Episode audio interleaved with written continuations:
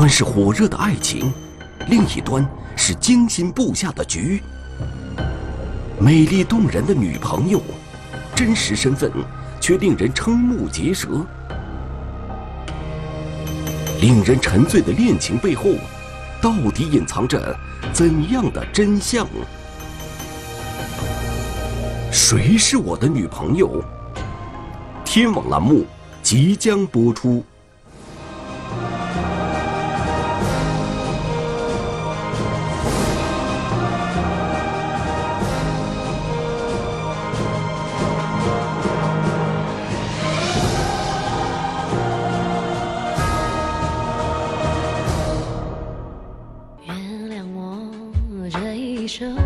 十岁出头的张俊，是天津宝坻的一名大四学生。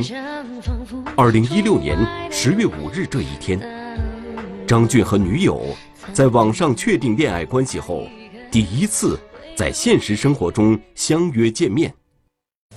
啊，两个人感觉上都挺不错的。张俊把自己收拾得干净利落，还准备好了见面想聊的话题。然而，就在离约定见面的时间还有几个小时的时候，女友突然说，她临时有事来不了了，这令张俊非常失望。肯定遗憾，因为毕竟他已经确定确定是确定关系了嘛。张俊是大学宿舍里唯一还没找对象的男孩，他很想谈恋爱，但一直没碰到合适的姑娘。后来，他想到上网去试一试，没想到。这一搜，还真搜到了一个很不错的女孩。女孩微信名叫“芙蓉出水”，人如其名，正是张俊喜欢的类型。岁数跟我差不多，大概二十四五吧，眼缘不错。芙蓉出水是张俊通过微信附近的人搜到的，这也就是说，女孩应该就在他附近。就加了他聊了聊了几句。女孩告诉张俊，她叫徐玲玲，比张俊高一届，刚毕业一年，在张俊学校附近的一家广告公司做销售工作。玲玲说，这家公司的工作时间很自由，闲暇时她爱听音乐，这也正是张俊的爱好。那会儿听林俊杰的听的比较多，他也是比较喜欢林俊杰的歌。每天，两人都会分享一些歌曲。张俊告诉玲玲，自己还喜欢玩手机游戏，没想到玲玲也热衷于此。手游这一方面，聊聊蛮多。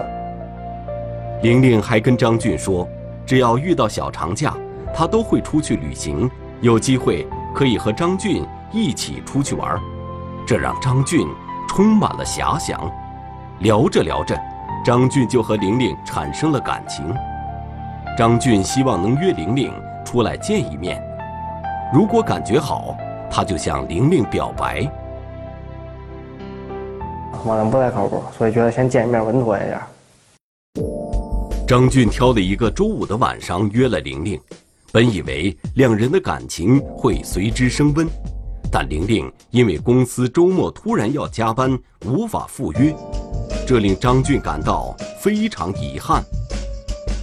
心理上是一个。比较沮丧的一个心心情。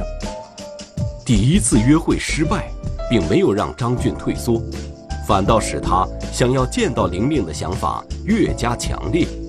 此后，两人聊起天来也是越来越亲密。又等了两周，张俊按捺不住对玲玲的思念，再次要求见面。但这次又不凑巧，玲玲刚好出差了。手里正好在负责一个广告，最近确实工作嘛，有工作原因。当时想的时候可以理解。就在此时，在外出差的玲玲突然遇到了麻烦，跟我说工资还没发，就是现现在手里那个生活费比较紧张，问我能不能借他二百块钱。张俊父母每个月给他一千元生活费，上大学的张俊没有其他经济来源。但面对女友二百块钱的要求，他还是毫不犹豫的给了。约了两回都没见上，张俊心想，如果玲玲同意交往，那见面就是迟早的事儿。于是第三次，他就直接在微信里向玲玲发信息表白了。我就跟他说了，我说我们两个能不能谈恋爱？玲玲有固定的工作和收入，而张俊还是一名在校大学生。张俊不知道玲玲会不会看上他。经过三天的苦苦等待，玲玲终于同意交往，这令张俊喜出望外。我觉得如果他同意的话，那我见面不是顺理成章的事吗？又等了几天，张俊想着玲玲出差该回来了，于是发信息约着见面。没想到玲玲却又出了状况，跟我说她钱包丢了。玲玲向张俊哭诉，说自己家在外地，家人本来就不同意她外出打工，现在钱包还被人偷了。如果跟家里要，她担心父母要求她离开保底，回老家去工作。晚上我就问她还有没有钱嘛，她说她没了。我说那我就找你找你，顺便给你拿点钱。然后她说，他说他说不方便。我说是因为什么原因？他就含糊糊的我就糊弄过去了。玲玲希望张俊先借她一千元钱救个急。玲玲的这个要求让张俊有些为难，因为一千元钱相当于他一个月的生活费，如果玲玲不还，就意味着张俊要饿肚子。然而，为了获得玲玲的好感，张俊还是通过微信给玲玲转账了一千元钱。可这钱打出去了，约了几回还是约不上，张俊起了疑心。所有的也就出奇的一致，就是要不就是开会啊，要么就是工作原因。张俊怀疑自己上当了，他想跟玲玲把话挑明了说清楚。我说你，咱们俩最开始认识的时候，你说你周末不怎么忙，平时也打玩玩玩玩玩玩玩玩手游什么的。我说为什么为什么每次那么巧，从他们俩认识开始之后，你就开始变忙了？就当时就觉得这个特别不正常了，就已经。当时，张俊最担心的是，万一自己被骗，钱还要不要得回来？他也把钱的事儿专门拿出来问了，可没想到，玲玲竟然直接把张俊拉黑了。在微信中被拉黑，意味着玲玲把手机模式调整为拒绝接受张俊发来的所有信息。此后，玲玲彻底消失了。被骗了的感觉，当时就就。天津大学生张俊是自己意识到，通过网络结识的这个女友很可能是个骗子。而在上海工作的小何，却是接到一个陌生电话后，才发现自己的恋爱对象有问题。二零一六年六月三十日的下午，上海的小何正忙着工作，突然一个电话拨打了进来。电话里，对方自称是江苏无锡的警方，问他是不是和一个叫杨涵的女孩在谈恋爱。当时，小何的确在谈恋爱，但警察怎么会知道这些事呢？我当时一听，还以为骗子呢，是不是诈骗啊？我把电话挂了。还没来得及放下手机，铃声再次响起，小何有些不耐烦。他又说是公安局的嘛，他说我我们现在已经到上海了。是江苏盐城的嘛，然后九一年的嘛，我说是啊，然后地址他们也都知道嘛，我说他们怎么知道我这么清楚呢？对方如此了解自己的信息，小何开始放下戒备，心里嘀咕：难道杨涵出什么事儿了？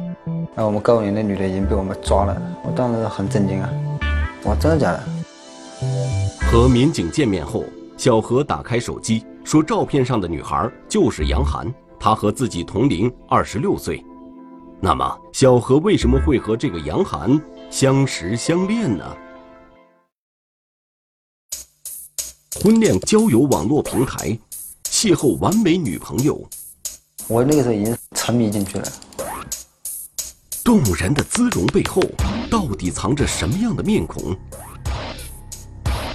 谁是我的女朋友？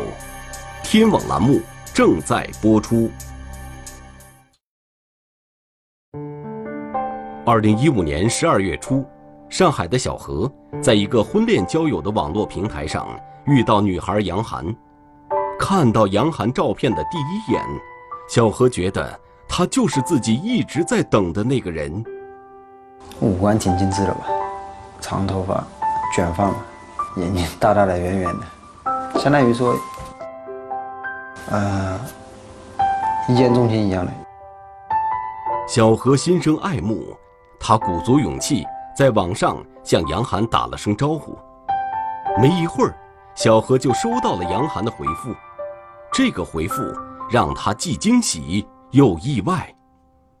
然后就说，这个软件不方便聊天，因为什么延迟啊什么的。说加微信吧，或者加 QQ 吧什么的。小何没有想到杨涵会如此主动，就这样。他和杨涵成了微信好友，小何浏览了杨涵的相册，杨涵在小何心中的形象一点一点丰富起来。江南大学读了大学，在无锡嘛，学那个什么美术画画的之类的，证券公司吧上班，很富有嘛，就是很就相当于白富美那种嘛，性格啊，包括家境啊，包括学历啊，长相啊，都比较符合我的标准嘛。所以我就觉得挺完美的。小何说，他对杨涵越了解，就越喜欢这个女孩。没一会儿，杨涵发来了一条信息，他就问我干嘛了，然后，然后什么发一些照片给他看看，然后，嗯，家是哪里的，在哪上班，收入多少什么。小何如实的告诉杨涵自己的情况，他是江苏人。在上海一家电子产品加工企业上班，月收入近万元。接下来几天，一有空，他们就聊起天来。中午聊一会儿，下午聊一会儿，晚上聊一会儿。说在干嘛什么的，我说在在上班什么的。那你辛苦了什么的，那就是嘘寒问暖嘛。对方的一次次关心，让小何很是感动。小何说，认识杨涵的第五天，他就收到了一个包裹，寄件人。正是杨涵，男生用了一个钱包，也不好意思吧，因为毕竟刚认识嘛，收人家东西不是不好。后来他说，他说没事，这几百块钱他便宜，他说你喜欢就好，就是那种很惊喜的那种感觉。面对主动又出手大方的杨涵，惊喜之余，小何却心生顾虑，该如何答谢对方呢？当时感觉到我。收人家东西不是不好嘛？他可能也知道有这种感觉，那要不你也送我一个吧？这样不是你送我，我送你，这样不是水相当于就是说不欠谁了嘛？那种。对于杨涵的提议，小何很爽快地答应了。杨涵发给小何一个网页链接，是一款价值一千多元的女士皮包。毫不犹豫，小何买了这个皮包送给了杨涵。可能觉得挺有面子吧。其实当时我已经是想跟他谈恋爱的那种，已经有这种想法了。小何觉得杨涵很了解自己的内心想法，很快，他们就发展成了恋人的关系。因为异地交流只能依靠手机，声音还倒挺甜美的。我那个时候已经很，相当于就是已经沉迷进去了，感觉这个人挺爱这个人的。就在小何憧憬两人的将来时，他和杨涵的关系。却发生了变化。他说他给我把我的照片给他妈看过了，说他妈没什么意见嘛，就说只要只要女儿喜欢就行了。他爸跟他吵了一架，现在就说说你怎么吵吵闹闹的谈个恋爱什么的，都没告诉告诉他，啊，他爸把他骂了一顿。家长反对这也正常。小何想，也许是因为杨涵的父亲没有见到自己。他告诉杨涵不用担心，时间可以化解这个难题。然而这次杨涵的处理方式让他十分意外。为了我跟他家里跟他爸赌气嘛，然后说自己又负气出就离家出走那种。因为这个事情跟他爸关系已经闹僵了。我是当打电话给他，他也拒绝了，挂了。后来我也用那个微信视频聊天，也不接。他就说他现在很狼狈。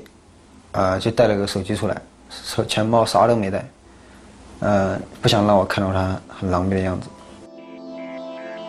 杨涵家里出了这种状况后，小何和杨涵的联系变少了。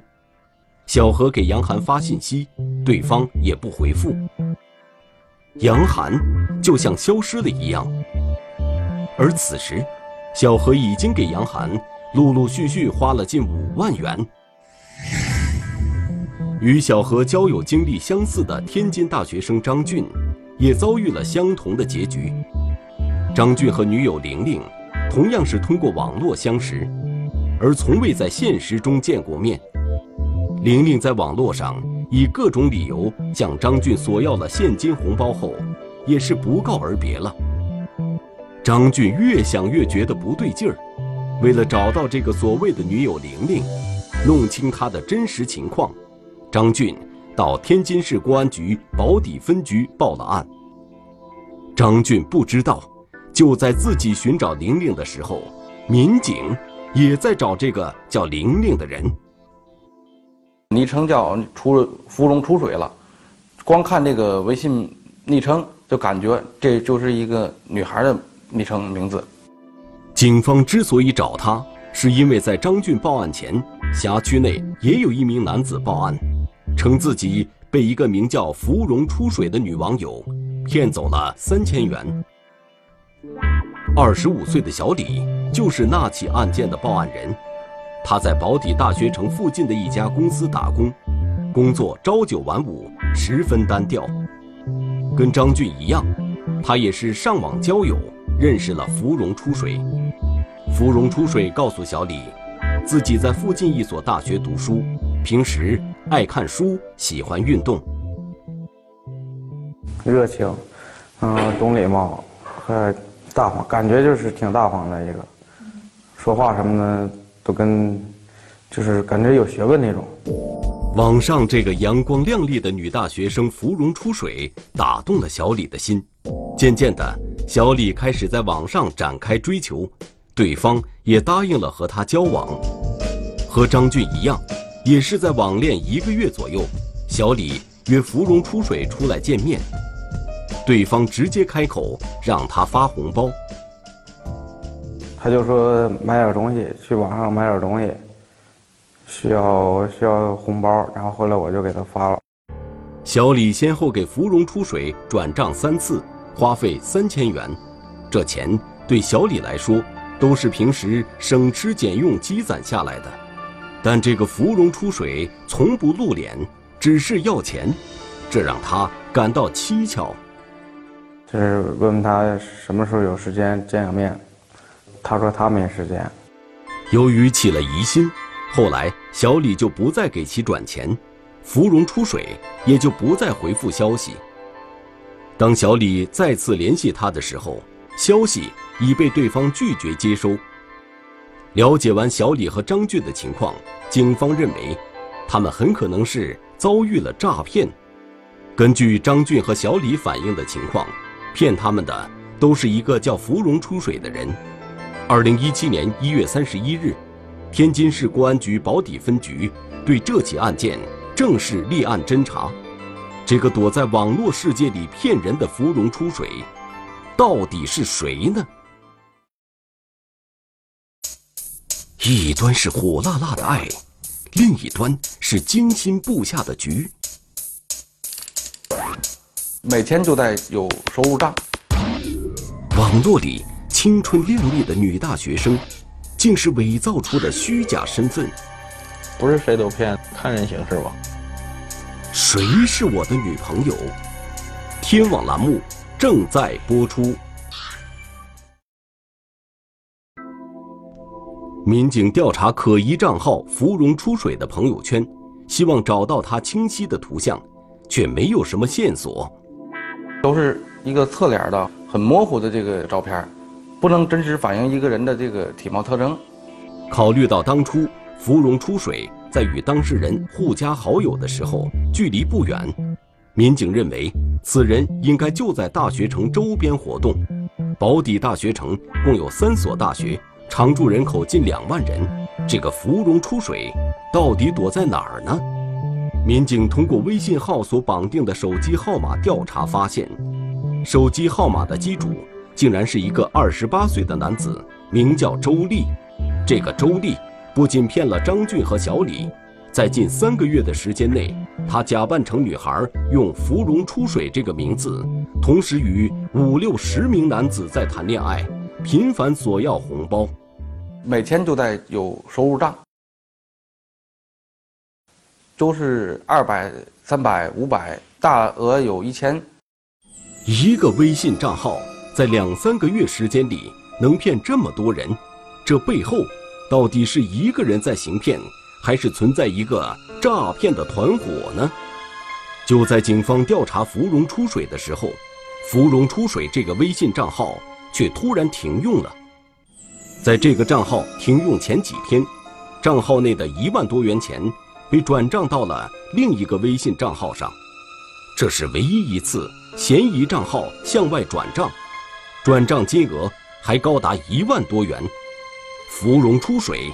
为什么要这样做呢？我怀疑就是说，因为这个嫌疑号可能作案做的他特别多了，呃，也不敢使了，有可能骗不到钱了，所以说他又换了一个号再继续骗。如果真是这样的话，根据经验，警方分析，这个尝到了甜头的芙蓉出水应该不会就此收手。果然，过了几天，这个微信账号乔装打扮一番，又出来骗人了。这两个微信号所绑定的手机机主都是周丽，这进一步加大了他的嫌疑。警方决定迅速对其展开抓捕。民警发现周丽名下有一辆车，于是决定以车找人。很快就有了重要线索。他开车外出了，然后我们一直跟跟着他的车，一直到了大学城他这个经营的饭店内。这就是这就是这就是宋航，这就这就是等会儿等会儿等会儿。警方判定，眼前这名男子就是他们在网上苦苦找寻的芙蓉出水。警方抓捕小组迅速将其抓获。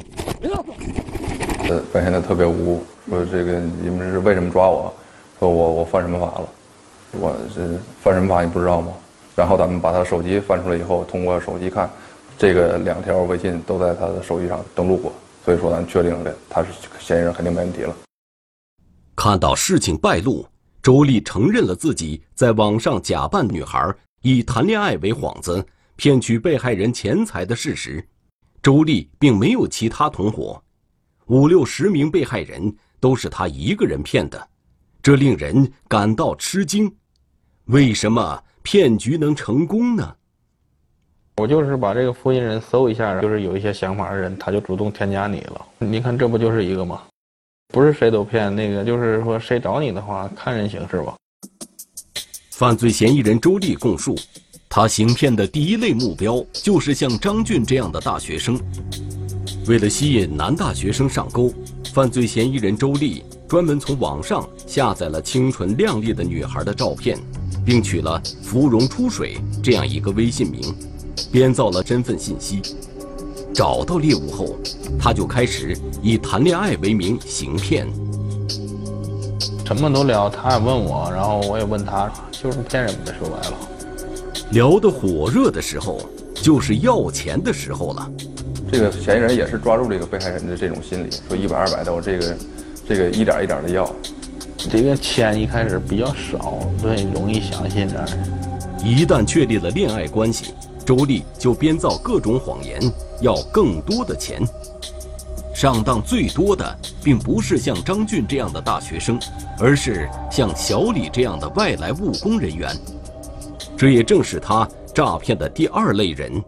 被害人都是二十到三十岁的这个青年，因为呢，这个心理上就是一种寂寞的这个这种心理，说渴望这个拥有这个爱情，渴望有一有一个这个女性陪在身边。正是利用了被害人的情感需求，自2016年9月到2017年3月大半年时间里，周丽化名“芙蓉出水”，诈骗六十多人次，诈骗金额上万元。警方的调查让天津大学生张俊认清了自己的这次恋爱其实是遭遇了一场骗局。那么上海的小何通过网络相识相恋的女朋友杨涵她的真实面目又是怎样的呢？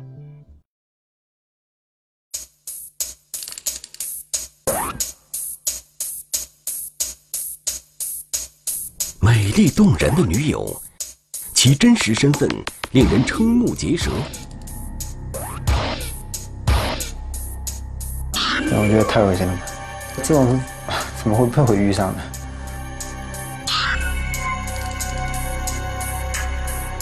颇具规模的贸易公司，却隐藏着太多见不得光的隐秘。这到底是一家什么样的公司？谁是我的女朋友？天网栏目正在播出。当警方告诉小何，他女友的真实身份是一个专门实施诈骗的男人时，小何简直不能相信。然后公安就是告诉我嘛，他说这个人已经被我们抓了，而且告诉你你的你你的女朋友是个男的，就这样。我当时很震惊。小何得知女友的真实身份后，回想起两人交往了近半年的时间，心里有种说不出来的滋味儿。他一直喊什么“亲爱的”啊什么的，对，我觉得太恶心了吧？对，我就觉得这种事怎么会 怎么会不会遇上呢？小何哪里知道，这场恋爱其实就是一桩生意。这一切还得从一个多月前，无锡警方收到的一个神秘的线索说起。二零一六年五月，江苏省无锡市公安局新吴分局园区派出所的民警，在对辖区内的居民进行走访时，一名神情紧张的男子跟他们说，附近有一家公司，看上去有些奇怪。这名去应聘的男子说，在面试过程中，这家公司的负责人只说要向客户推销产品，但是，对于产品是什么却支支吾吾。他表面上是贸易公司，但是它实际上，实际上每天都是大门紧闭，而且没有什么客户上门来洽谈业务啊。这家公司为什么大门紧闭？又究竟在销售什么样的产品？这一系列问题让民警产生了怀疑，也对他进行了一个查询，很难看出其具体进行的这个主营业务也好，或者是中间业务也好，到底是什么。侦查员对这家公司进行实地调查，很快发现一些蹊跷之处。它是比较在角落的一个位置，大门是经常关闭着的。包括有的订餐的一些外卖送过去，也是送到公司门口，不让进去，给人的直观感觉很神秘。民警发现这家公司有近三十位员工，多为年轻男性，常常在深夜大规模的集体加班。这就是更加引起了我们的好奇，这到底是一家什么样的公司？它到底在做什么？只在外围调查，很难获得有价值的线索。民警决定让侦查员打入公司内部进行调查。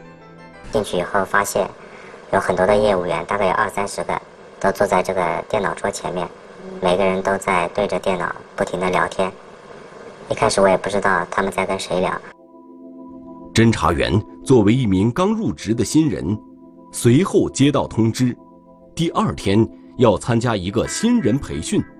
通过培训，侦查员得知，这家公司是做销售业务的，产品多为红酒、茶叶和香包。可就在这看似再平常不过的商品背后，隐藏着一种特别的销售手段。编织出很有钱、很漂亮的这样一个女性形象，在完成这个形象经营以后，就去网络上跟各种各样的这样一个男性进行搭讪、聊天、示好、发发嗲，编织了很复杂的这样一个话术模板，啊，里面会详细的跟你讲第一次跟男的怎么聊天，之后怎么继续把这个感情深入发展下去。反正你按照那个话术一步步来，大多数男的都会上当。侦查员发现。这些业务员将自己与客户的关系发展成为情侣之后，他们的真正所谓业务活动就此开始。公司人员分为四个层级：经理、主管、组长和业务员。业务员多为男性，扮演成白富美，将特定网站的大量虚高价格产品销售出去，并且还会以节日的名义直接向对方索要红包。反映的信息来看，有的业务员说过生日啊，或者在特定的节日啊，每天基本上都会收到五二零啊、八八八啊，像这种红包的数量还是。已经达到我们刑事案件中追诉诈骗罪的一个立案标准了。六月二十日，警方得知，第二天公司将召开会议，到时员工全部在场。这对于警方来说是一个绝佳的抓捕机会。当时我们组织了上百名警力，对这个团伙窝点进行了包抄。这次行动中。警方当场抓获犯罪嫌疑人五十二名，查缴电脑六十多台，一举摧毁的这个利用网络在全国二十二个省份进行诈骗的团伙。通过对电脑中这样一个被害人名单的分析，我们找出了，呃，几十个这样的虚拟身份。这几十个虚拟身份，就是这个团伙精心设计的白富美。这其中就包括上海的小何通过网络交往的所谓女朋友杨涵。这个伪装成贸易公司进行诈骗的犯罪团伙，正是让这些男性的业务员伪装成白富美诱人上钩的。就是我年龄二十多岁，然后性别女。啊，家庭背景的话，就是爸妈做医生啊，或者房地产商啊，啊，就是说给客户一个轮廓出来啊，认为你是一个真实的女性，这样客户所看到的应该也是个白富美这种形象。为了以最快的速度与诈骗对象熟络起来，并避免被识破，犯罪嫌疑人也是煞费苦心，还准备了所谓的工作大纲。朋友关系有，男女朋友关系有。什么那个像哥哥跟妹妹的关系也有，就是说看客户想要什么关系了，哼 想要什么关系给他什么关系。视频的话不接，但是语音的话，我们可以说就是找我们公司的呃一个女同志，我们公司有女同志专门打电话发语音的。这些由业务员假扮的白富美与网络上素未相识的男性发展成男女朋友关系，一般只需要三周的时间。我们可以说顺理成章把我们公司的产品推销给他。犯罪嫌疑人会以主动赠送礼物的方式诱骗对方购买礼物给自己，这些礼物必须从一个指定的购物网站购买。面对价值不菲的礼物，如果对方流露出犹豫的言语，他们也会有相对应的回复。这么小气啊，就是这样的，不开心的语气，不跟他聊了，然后他们心里也不自在。公司的套路，就是有专门的那些话术啊，成为了百分之七十到八十吧。除此之外，犯罪嫌疑人还会利用节日向对方索要红包。什么节都可以，看看你怎么去聊。五二零这样的红包就是很平常，就是我爱你嘛。二零一六年十二月十三日，江苏省无锡市新吴区人民检察院。向江苏省无锡市新吴区人民法院提起公诉。办案法官通过调查，最终确定，本案被害人数为五十一人，涉案金额四十四万余元。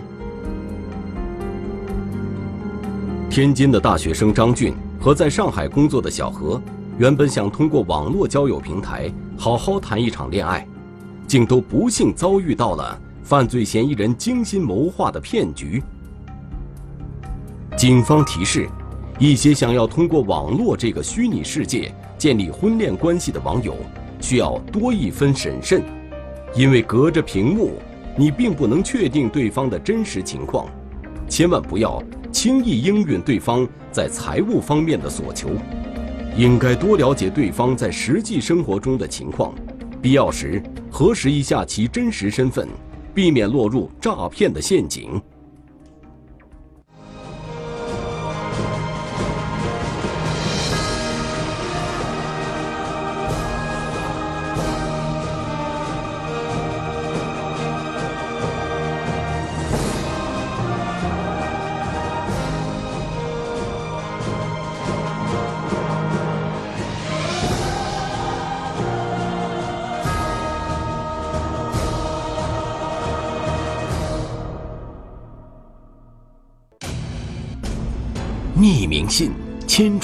案，寻真相，税务与公安联合行动，波及二十九个省市区，涉案金额超过三十亿元。隐藏极深的涉案团伙，又能否被执法部门一招清除？税案迷踪，天网栏目近期播出。